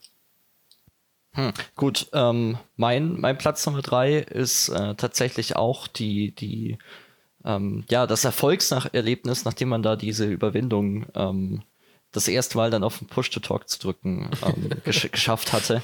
Ähm, ich weiß auch, ich hatte davor irgendwie, ich, also ich bin das erste Mal von, von Nürnberg geflogen nach Hamburg und ähm, ähm, ich hatte, glaube ich, davor vier, fünf Mal meine, nur den, den Clearance-Request, äh, also wie, wie ich die, die On-Route-Clearance anfrage, so für mich äh, vorgesprochen und geübt und dann, dann habe ich was komplett anderes bekommen, als ich erwartet habe, war völlig aufgeschmissen. That's the spirit, ja. ähm, ja, das, das war damals ziemlich lustig. Und auch das erste Mal ähm, Lotsen war dann dadurch, dass ich dann recht, recht viel davor schon geflogen bin, keine so große Überwindung mehr. Aber auch da, es war nochmal was ganz anderes. Ähm, einfach weil man da selber in der Position ist, wo man dann halt ähm, die, die Anweisungen gibt und äh, nicht nur zurücklesen muss, was einem gesagt wird. Das, das war auch nochmal eine neue, lustige Erfahrung, fand ich damals. Gut, dann bin ich jetzt dran mit meinem Platz 2. Und das ist tatsächlich ähm, das Event Cross the Pont oder The Pont oder The Pont, ich weiß nicht, also quasi. Le Pont, Le Croissant, Croissant Le Pont. So. Croissant de Pont. Quer Als- über, über Frankreich. Also quasi das äh, Watzim-Event und muss man ehrlicherweise sagen, genauso auch wie Wow, äh, von ähm, Europa nach USA oder umgekehrt, ja, wo, wo äh, wirklich, äh, also gerade bei Watzim, das ist ja eine Menge an, Lot, äh, an Piloten, die da mitfliegen und ich durfte das Event, unabhängig vom Netzwerk, einmal als Lotse begleiten tatsächlich, da habe ich um 4 Uhr morgens äh, Shenrik Radio gemacht, ja, das war echt... Das war heavy, aber es war geil. ähm, und genauso aber auch als Pilot mindestens drei, vier, fünf Mal, wo ich da teilgenommen habe. Und das ist einfach, ja, es ist einfach eine schiere, das ist eine schiere Gewalt, dieses Event. Das muss man einfach mal mitgemacht haben. Ja, das ist, geht schon am Startflughafen los, ja, wo man gefühlt eben, wie wir damals in Düsseldorf, Julius, äh, eine Dreiviertelstunde für die Clearance wartet, bis hin dann über dem Atlantik, wo man dann die Crossing Clearance bekommt und, und. Ist echt geil, also es bockt auf jeden Fall. Ist einfach ein Event, was man einfach mal mitgemacht haben muss, ja. Ähm, ist, ist, ist einfach überwältigend, weil einfach so viele Menschen, also da fliegen ja gefühlt, weiß ich nicht, 4, 5, 600 Piloten gleichzeitig, ja, über den Atlantik und werden, oder noch mehr, ja, und werden dann von, weiß ich nicht, 30, 40, 50, 60, 70, 80 Lotsen gelotst, mit Startflughafen bis Endeflughafen. Das ist einfach, ja, das ist einfach, das ist so der Spirit einfach vom Online-Netzwerk, wo meiner Meinung nach mitunter am besten rüberkommt bei so einem Riesenevent, weil Events, und das haben wir heute noch gar nicht erwähnt, gehören nämlich auch dazu. Genau, und da werde ich jetzt quasi eigentlich die Brücke schlagen zu meinem äh, Platz Nummer zwei, nämlich das war ein Event ähm, von Salzburg nach äh, Berlin-Tegel, auch da, wo quasi meine Anekdote vom Anfang her rührt. Und, ähm, und da war es äh, genauso, also vor komplette ATC-Abdeckung, eben weil es ein Event war, also sowohl in, in, in Salzburg, Österreich, äh, als dann auch in, in Deutschland und äh, dann Berlin. Und ich habe quasi den Hin- und den Rückflug, also von Salzburg nach Berlin und von Berlin den Rückflug äh, unter voller ATC-Abdeckung äh, geschafft. Und äh, das war, glaube ich, auch damals, als gerade der FS Labs A321 ähm, neu war. Und ähm, ich den auch relativ voll beladen aus Berlin, das steige ich mich bitte, ich glaube, es war die Bahn 8 links oder also die kurze quasi am Terminal, ich weiß nicht mehr genau, welchen Tegel das ist, sorry. Ähm, dann auch komplett dort mit Toga äh, rausfliegen musste. Da war ja auch gerade dieses Berechnungstool dann im, im, im FS Labs dann, äh, glaube ich, gerade neu oder zumindest dann so implementiert, dass man das auch entsprechend nutzen konnte. Und das war einfach so ein rundum perfekter Flug. Alles hat funktioniert, coole Lotsen, komplette Abdeckung, Flieger war geil. Das war so, wo ich dann echt ausgemacht habe und gesagt habe, alter Falter, geil, dass ich beim Online-Fliegen eingestiegen bin. Sind wir da nicht zusammengeflogen, Tommy? War das? Nee, das war bei meiner Nummer 1 und die möchte ich jetzt an der Stelle bitte noch nicht äh, verraten quasi. Nummer 1, da sind wir zusammengeflogen. Ich ja. weiß deine Okay, Nummer also wer, wer die Nummer 1 jetzt schon hören will, der hört sich Episode 6 an von die Simulanten, da haben wir drüber gesprochen. Aber nach dann wieder einschalten. Wer ist, denn, wer ist denn dran? Bin ich jetzt dran? Ja, oder? Nummer zwei. Ja, genau. Ja, also meine Nummer zwei ist schon, wir sind leider wieder in London, das tut mir leid, aber da bin ich einfach in meiner Flugkarriere halt, die ganze ja. Zeit unterwegs, wenn nicht in Ja. Kroatien an der Adriaküste. Aber ähm, es war tatsächlich ein Concorde-Flug, das müsste schon eine Weile her sein. Das war im P3D Version 3 oder so. Es war ein Concorde-Flug von ähm, JFK nach London. Und tatsächlich war, ähm, war es so, dass die Controller in London wirklich berücksichtigt haben, dass ich mit einer Concorde komme. Und, die, und es war die mega Rush Hour. Und über den ganzen VORs, Lamburn und wie sie alle heißen und Biggin Hill oder wie sie alle heißen, die ganzen VORs, ist eine Maschine nach der anderen im Holding gedreht. Ja, und dann kam Klein Julius mit der Concorde und der Lotse hat mich tatsächlich direkt per Heading in den Downwind geschickt, mich einen, einen äh, Queranflug fliegen lassen und aufs ILS geschickt, so wie das damals mit der Concorde auch gemacht wurde. Und das fand ich irgendwie extrem geil und extrem sympathisch, weil letztendlich ist es ja so, dass du, du bist ja virtuell an einem Computer unterwegs, auch ich hätte ein Holding fliegen können, aber er hat halt das as real as it gets gesehen, hat gesagt, okay, die Concorde kriegt wieder Priorität, die hat jetzt hier irgendwie nicht eine halbe Stunde Sprit noch rauszuballern, theoretisch ja, aber wir holen die lieber schnell runter. Und das war einfach ein also es hat sowas von Bock gemacht, an diesen ganzen wartenden kleinen Airbussen da vorbei zu brettern mit der Concorde und dann schön auf die äh, Bahn geschickt zu werden. Also das wäre mein absolut klarer Platz Nummer zwei, an den ich mich noch gerne zurückerinnere, ja. Geil. Mm, Mein Platz Nummer zwei ähm, ist tatsächlich wi- wieder aus Lotsensicht. Ähm, wir hatten äh, im April dieses Jahres ein, ein Event in München, das ist das 11 to 11. Also da, da besetzen wir quasi so viele Stationen wie möglich von, von 11 Uhr frühs Local bis 11 Uhr abends Local. Äh, also zwölf Stunden am Stück. Und ähm, ich dachte damals noch, dass wir, also ich war in der ersten Schicht, war ich auf Approach, habe mir so gedacht, ja, spannend, ersten zwei Stunden, nichts los, isst du nebenbei noch Frühstück oder so. Ähm, ja, jedenfalls bin ich äh, in den ersten zwei Stunden so massiv abgesoffen wie, glaube ich, noch nie. Ich hatte nur im Approach-Luftraum in München 15 bis 20 Flieger auf der Frequenz. Mm, Geendet hat es dann, dass wir über zwölf Stunden hinweg in München dann 672 Movements hatten. ähm, also 672 Flugbewegungen. Jetzt muss ich mal kurz nachrechnen, wie viele es pro Stunde sind. 56. Äh, wenn man sich jetzt äh, die, die reale Kapazität mit, mit 90 Movements pro Stunde bei, bei Dual Independent äh, vor Augen führt, dann ist das schon ziemlich krass, dass da so ein paar Aviation-Nerds, äh, die, die Bock drauf haben, da das am Flug, am, am Flugsimulator und am äh, Lotsen-Client nachzubilden. Ähm, dann 56 Movements pro Stunde ge- bekommen über zwölf Stunden hinweg.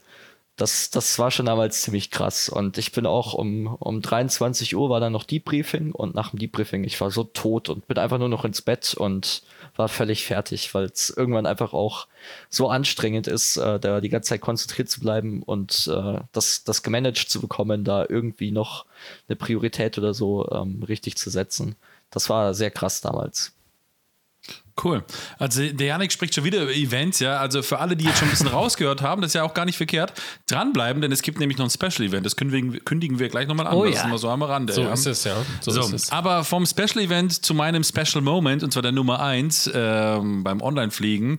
Und das ist tatsächlich, ich sag mal so, meet the, so ein blöder Spruch, aber meet the people behind the screen. Ich habe sie natürlich nie getroffen, aber durch das Online-Fliegen treffe ich ja regelmäßig Leute, ob das jetzt andere Piloten sind, andere Lotsen sind, andere Kulturen, andere Länder, andere Sprachen, andere andere Juliusse, ja, so, also es gibt ganz viele unterschiedliche. Es gibt nur einen Julius. Das ist richtig, ja, das ist der Original hier. ne? Das, ja, das ist so, ja, das Spätzlefresse. So, auf jeden Fall unabhängig davon. ähm, nee, was ich schön finde, und das kann man nur durchs Online-Fliegen, das ist so, du sprichst halt mal an einem Nachmittag mit irgendwelchen, äh, ich sag mal, asiatischer Raum, ja, und, äh, und spät abends, wenn du Lust hast, fliegst, startest du einfach in Boston oder New York und hast dann echten Amerikaner, der dich da halt lotst, ja, und hast das dann quasi auch in der Sprache, in der, in der, im, im, im Slang quasi, wenn man möchte. Das gehört alles dazu. Wir haben vorhin noch gesprochen über die äh, spanischen Fliesen. Raumbesitzer, ja, die ja gerne lotsen aus dem, aus dem Fliesenschiff und, und so weiter. Das ist das Coole, also dass man wirklich mit so vielen Leuten und das ist auch ganz oft und eigentlich ganz üblich, ich weiß nicht, ob euch das schon passiert ist, aber wenn du online fliegst, dann schreibt dich einer an, vielleicht auch ein anderer Pilot per Private Chat dann über den Client sagt, hey cool, schön, dass du hier fliegst mit, keine Ahnung, heute bin ich in Argentinien geflogen, ja, schön, dass du mit argentinischen da hier fliegst, ah ja, cool, lala. War irgend so ein äh, Argentinier, der da unten ist irgendwie gefeiert hat, dass da so eine deutsche Kartoffel mal durch die Gegend fliegt, ja. ähm, und von dem her, ähm, das ist eigentlich das, dass man quasi gemeinsam mit einerseits Fremden und jetzt die Überleitung zu Tommys gleich auch mit Freunden gewisse einfach Momente erleben kann, die man halt eben in einem gewissen speziellen Raum hat. Und das ist einfach eine geile Sache, die würde ich ohne Watzim, ohne Ivao, ohne Online-Fliegen einfach nicht haben. Das ist einfach so. Stimmt, ja. Ja, dann zu meiner Nummer eins und da hast du wahrscheinlich schon äh, recht und hast ja auch schon darauf hingewiesen. Also meine Nummer eins, äh, vielleicht natürlich klar, weil es um einen meine, meine Heimatstadt ist, äh, wie ich glaube ich hier schon äh, des einen oder anderen äh, gelegentlich mal erwähnt habe. Das merkt man ja nicht. Zum, Das merkt nee, man ja merkt man ja nicht, nicht, ne? wahr? Ich bin nee, das Berliner, merkt man wa? überhaupt nicht, wahr? Das, äh, ich versuchte ja mal zu verstecken, war. Nee, ähm, war tatsächlich das Event, äh, was auf Watson veranstaltet wurde, äh, anlässlich der Schließung des äh, Flughafens Berlin-Tegel. Und ähm, das war, glaube ich, auch, äh, ich glaube, da war auch jeder überrascht, welchen Ansturm es dort äh, tatsächlich gegeben hat. Und da sind, bin ich mit dem Raffi, ich weiß gar nicht, wie das kam, ich glaube, wir haben uns relativ auch spontan eigentlich verabredet. Haben gesagt, du komm, pass auf, wir fliegen heute irgendwie Berlin, ja, ähm, ist da irgendwie Abschiedsevent und so weiter. Und sind dann, glaube ich, irgendwie auf einem halben, weiß ich nicht, auf einem späten, späten Vormittag, nee, späten Nachmittag, glaube ich, sind wir irgendwie gestartet Richtung Mallorca, da war noch nicht so viel los. Und sind dann quasi aber von Mallorca eben wieder zurück, dann quasi zum, eben zu dem Event geflogen. Und ähm, wir haben schon gesehen auf dem Hinflug so, also wirklich Massen an Piloten, die quasi den Airport eben nochmal als letztes mehr oder weniger am, am Tag, bevor er dann eben bei Watzim auch äh, offiziell geschlossen wurde, ähm, jetzt mal von diesen Special Procedures abgesehen, ähm, nochmal anfliegen wollten. Und ähm, weiß nicht, wir waren, glaube ich, anderthalb Stunden im Holding noch davor oder Nachts, sowas. Ne? nachts um eins nachts, oder ja, irgendwie Nachts um eins, ja. Also das war wirklich, also eigentlich war irgendwie auch 22 Uhr, glaube ich, eigentlich offiziell Event Schluss. aber die Lotsen haben halt einfach gesagt, nee, komm, wir ziehen das jetzt hier durch. Ja, wir bringen jetzt alle, alle noch irgendwie runter und haben dann auch wirklich da wirklich bis nachts, keine Ahnung, ich weiß gar nicht, wie ich den Rechner ausgemacht hat, um drei oder halb drei oder sowas, haben wir wirklich komplett durchgezogen und haben eben noch komplett äh, Tegel eben äh, besetzt, äh, besetzt gehabt. Und ähm, genau, und dann sind wir gelandet, auch glaube ich so mit, mit die letzten mehr oder weniger, die da noch, äh, noch dann unter voller Abdeckung reingekommen sind. Und ähm, also speziell für mich, klar, weil ich ihn nur aus der Stadt kenne und auch noch als, als Jugendlicher natürlich dann auch in Tegel äh, unterwegs war, auch tatsächlich noch an dem äh, letzten offiziellen Tag im realen Leben jetzt auch nochmal angeflogen bin, äh, hatte mir dann noch einen Flug gebucht, war es für mich natürlich speziell emotional, äh, wo wir die mal emotional sind. Ähm, und das war aber so ein Event, also das wird mir, glaube ich, auch immer, immer in Erinnerung bleiben. Und äh, da habe ich auch heute zum Beispiel noch die Screenshots auf dem, auf dem Rechner, obwohl ich da eigentlich immer einer bin, der das immer relativ schnell ausmistet. Und ähm, also das ist tatsächlich mein Platz Nummer eins, einfach weil es für mich persönlich eben äh, ein besonderes Ereignis war, aber eben auch in Ergänzung zu dem, was Raffi schon gesagt hat, man eben mit vielen anderen, die eben Berlin nochmal anfliegen wollten, einfach unterwegs war. Und das hat einfach Spaß gemacht, ja. Ich habe schon verstanden, ich war einer, einfach einer von vielen anderen. So, Julius, du bist der Nächste. Nein, du warst mein, du warst Also- mein Holding Buddy. ja, ist okay. Also meine Nummer eins ist, äh, glaube ich, zusammengefasst aus mehreren Events. Und zwar ist es immer dann, wenn man in der Rush Hour mit ganz vielen Freunden zusammen einen großen Flugplatz anfliegt oder einen großen Flughafen und dann die Lotsen einfach sowas von locker flockig aus der Hüfte raus dich sortieren und du dann irgendwie zum Beispiel, ich meine, ist es egal, ob du auf einer Transition fliegst oder per Vektor, wenn du dann im, Quer im Gegenanflug bist und dann ziehst du draußen, wenn du rausguckst im Simulator, siehst du ein blinkendes Licht nach dem anderen und alles in dem perfekten Abstand irgendwie auf, aneinandergereiht wie eine Perlenschnur und das ist was so richtig Bock macht. Also das denke ich immer, das ist so richtig geil, weil das ist genau das ja, wofür die Lotsen da sind, dass du dich online da sortierst und jeder und jeder weiß ganz genau, was er zu tun hat und das macht irgendwie diese Sache halt so witzig und ähm, diese Vorstellung einfach, dass dann irgendwo überall auf der Welt verteilt sitzen gerade Leute von ihrem Rechner und spielen Pilot und können äh, simulieren, Entschuldigung, und ähm, werden da einfach irgendwie so zusammengefasst und können da zusammen fliegen. Also das ist so meine Nummer eins. Ich hatte das speziell schon in Frankfurt, ich hatte das auch schon in München, ich hatte es schon in Paris, Orly und ich habe das auch oft schon in Heathrow erlebt. Also zur Rush Hour mit, mit einer Gruppe von Freunden irgendwie zu einem ähm, fetten Airport fliegen, das ist meine absolute Nummer eins. Und das ist auch der Grund, warum ich sehr gerne online fliege.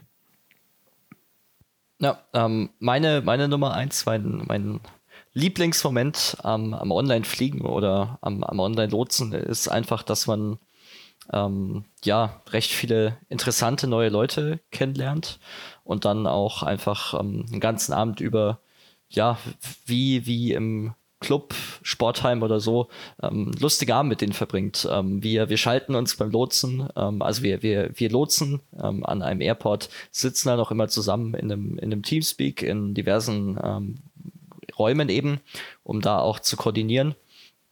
Und ähm, es, es ist da eigentlich oft der Fall, dass dann eben nicht nur koordiniert wird, sondern halt auch einfach noch in der lustigen Atmosphäre nebenbei gewitzelt wird, Spaß gemacht wird, Musik gehört wird, whatever. Und das ist einfach eine, eine super geile Community, in die man da reingekommen ist. Und wenn man danach dann noch eine Stunde lang über irgendwelche realen Verfahren diskutiert, weil dann da unterschiedlicher Meinung ist oder so, dann, dann ist man da einfach in einer, in einer ganz verrückten Szene angekommen, wo jeder ähm, mit, mit ähm, echt viel Wissen äh, dahinter steckt und ähm, da lustige Gespräche zusammenkommen. Und ähm, gerade ich ähm, bin, bin da jemand, der sich da gerne mit den realen Prozeduren und wie es in echt läuft, ähm, beschäftigt und ähm, da ein riesiges Interesse hat. Und ich fand es da sehr cool, auf äh, Leute zu treffen, denen es genauso geht und die da auch ein, ein Rieseninteresse haben und das dann eben noch dann mit Piloten ähm, so zusammen dann auf die Beine stellen zu können und da dann, ähm, ja, as real as it gets, ähm, eben Fluglotse spielen zu dürfen ähm, und zu können, das, das macht einfach riesig Bock. Vielleicht, vielleicht nur eine kleine, äh, also es war eine Bemerkung, die wir im Rahmen eines Gruppenfluges, wie, wie du es gerade schon angemerkt hast, äh, äh, mal gab von einem realen Piloten bei uns, der auch teilweise im südamerikanischen Raum unterwegs ist, der mal meinte, er hat es tatsächlich oft, dass auf WhatsApp die Controller besser lotsen als im realen. das nur mal so, weil du meintest, dass Ja. die ja so perfekt quasi positioniert sind und da auch so Pro Professionalität ist, das ist, war tatsächlich eine lustige Bemerkung, die mir irgendwie hängen geblieben ist. Aber was ganz wichtig ist, ähm, weil ich muss ein bisschen auf die Zeit schauen, wir sind ja schon kurz, kurz vom Limit, ja, oder schon drüber hinaus. Ähm, ihr habt es schon mitbekommen, es gibt super viele Events quasi, also wo online stattfinden, wo sich auch Lotsen teilweise vor Ort treffen, wo dann gemeinsam gelotst wird. Das war alles noch vor Corona, nach Corona mit Sicherheit auch wieder möglich. Also mega, mega, mega, mega viele Events, ja, die stattfinden. Und jetzt, meine lieben Zuhörerinnen und Zuhörerinnen, kommt das Watzim-Event des Jahres 2021. Nein, ich korrigiere noch, gleich von Julius angekündigt. Das Event des Jahrtausends. Let's get ready to rumble. Bitteschön, Julius. Genau, und zwar Cruise Level und Watzim, du. Geiler Ram Talk, by the way. Ich muss da noch irgendeine Musik in den Hintergrund schneiden, schau mal. Also, Cruise Level und Watzim haben sich nämlich für ein kleines Event zusammengetan. Und zwar, wenn ihr jetzt mal richtig Bock, habt, Bock bekommen habt, mal Online-Fliegen auszuprobieren oder was heißt auszuprobieren, aber wenn ihr mal zusammen mit uns unterwegs sein wollt im Watzim-Netzwerk, dann werdet ihr dazu die Möglichkeit haben. Und zwar am 7. November gibt es das sogenannte Airbridge Frankfurt-Wien. Das heißt, wir werden zwischen Frankfurt und Wien einen kleinen Gruppenflug unternehmen. Der, der, das Event findet statt zwischen 15 Uhr und 20 Uhr Zulu. Das müsste dann lokale Zeit sein, 21, äh, 16 und 21 Uhr oder 17 und 22 Uhr. Ist da schon die Uhr umgestellt? Ich glaube, da ist die Uhr schon umgestellt, oder? Ja. ja, das heißt, quasi zwischen 16 Uhr und 21 Uhr mitteleuropäischer Zeit wird Watzim ähm, zusammen mit Cruise Level ein kleines Event veranstalten. Das bedeutet, wir werden dann in Frankfurt sehr viele Controller haben, wir werden in Wien sehr viele Controller haben und wir werden uns zusammen dann einfach auf den Weg machen und zusammen einen schönen Gruppenflug machen von Frankfurt nach Wien. Also deswegen jetzt sehr, sehr, sehr wichtig, eintragen in den Kalender am 7. November. Das ist, glaube ich, ein, was ist das für ein Wochentag? Kann das mal nachgucken? Hm, Wahrscheinlich ein Samstag, weil die Events bei uns sind, sind meistens an einem Samstag. Hm, Nee, das ist ein Ist ein Sonntag. Sonntag. Das ja, ist ein- Samstag ja, oder Sonntag. Perfekt. Also genau. Das heißt, wenn ihr gerade schön den Sonntagsbraten euch in die Plauze geschoben habt und die Kinder rausgeschickt habt mit dem Fahrrad, setzt euch an den Rechner und fliegt mit uns virtuell durch die Welt und zwar zwischen Frankfurt und Wien. Wir werden das natürlich auch nochmal ankündigen auf unserer Seite, wo mehrere Infos stehen Yes, und so weiter. Und ähm, ja, Raffi? Und was nochmal hinzukommt, wenn ihr unsere tollen Stimmen schon sowieso über alles liebt, denn ihr hört diesen Podcast seit 28 Folgen im Best Case, habt ihr die Möglichkeit, mit uns gemeinsam da lang zu fliegen. Denn ich weiß nicht, wie es bei euch zwei hübschen Nasen ist, aber ich werde auf jeden Fall mitfliegen. Ja, ich natürlich auch. selbstverständlich, Was ist denn das für eine Frage? Gut, also das heißt, wenn ihr quasi mit den Superstars von cruiselevel.de, die Simulanten gemeinsam fliegen möchtet, könnt ihr das Und, gerne und das Gestammel auf Watzim hören wollen. Genau, könnt ihr parallel Hand an Hand mit uns gemeinsam auf der Frequenz den Luftraum im Watzen rocken. Genau. Vielleicht hört man mich auch auf München Radar. Mal Und schauen. genau, und das Allerwichtigste sind nicht wir drei. Genau, Entschuldigung, wenn ich ins Wort gefallen bin. Alles das gut. Allerwichtigste ist äh, München Räder und zwar Yannick, der uns da sicher durch Luftraum, Luftraum uns drei Chaoten lotsen wird. Genau, also Watzim gab es jetzt zu hören und am 7. November dann auch gemeinsam zum Ausprobieren und zum Fliegen. Ich glaube, Jungs, wir sind weit über der Zeit. Ich sage jetzt ein ganz, ganz liebes Dankeschön an Yannick, dass du dir die Zeit genommen hast. Vielen Dank. Gerne. Danke an euch für die Einladung und dass ich hier heute ein bisschen mit euch plaudern durfte. Sehr gerne. Ich sage danke an den lieben Tommy. Ja, vielen Dank und äh, vielen Dank, Janik, vielen Dank, Julius, vielen Dank, Raffi. Auf Wiedersehen, habt eine schöne Woche, ein schönes Wochenende und wir hören uns in zwei Wochen wieder. Genau, Raffi, noch ein Wort zum Sonntag. Bis zum nächsten Mal, ihr süßen Mäuse. Sehr gut. Und wir müssen noch eine Internetadresse droppen. Also wer Lust hat aufs Online-Fliegen und es noch gar nicht kennt, der kann wohin gehen, Yannick? Äh, zu Watzim. Watzim.de, Watzim. Watzim.net. Watzim- Network, genau. Ich, Watzim.net. ich, ich übernehme das mal kurz. Watzim.net oder watzim-germany.org. Uh, sehr gut. Gut, mein Name war Julius. Halt, mein Name ist Julius. Das waren. Oder, oder, Direkt abgelegt. Ich will jetzt abwürgen. Ja. oder de.wiki.watzim-germany.org slash Ansprechpartner underline Echo Delta Mike Mike. Okay, bevor Raffi jetzt das Internet vorliest, sage ich einen schönen Tag, eine schöne, schöne Restwoche. Äh, Wir hören uns in zwei Wochen wieder mit einem sehr intimen Podcast und bis dahin macht's gut. Das waren eure Simulanten. Tschüssi. Tschüss. Aufnahme wird beendet.